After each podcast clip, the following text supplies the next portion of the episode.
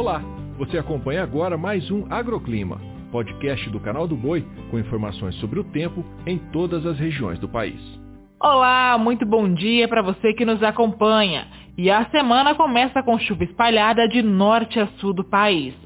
Em áreas do Rio de Janeiro, Minas Gerais, Goiás, Mato Grosso e também na região norte, além do litoral entre Espírito Santo e Bahia, são esperadas apenas pancadas pontuais, ou seja, muita gente nem deve ver essa chuva.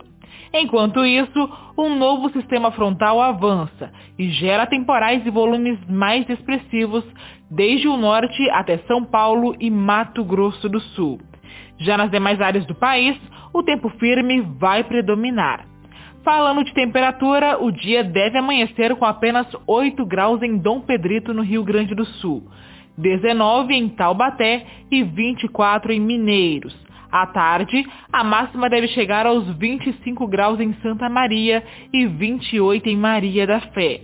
Já em Queimadas, esquenta ainda mais, com máxima de 31 graus. Em Tefé, máxima de 33 e em Colíder, calorão de 37 graus. Aliás, mesmo com a possibilidade de algumas pancadas isoladas, o clima seco prevalece entre o Brasil central e o norte do país. Destaque principalmente para Amazonas e Pará, o que abre brechas também para o aumento dos focos de incêndios. O agroclima pode ser acompanhado também na programação do Canal do Boi e em nosso portal, o sba1.com. Até a próxima!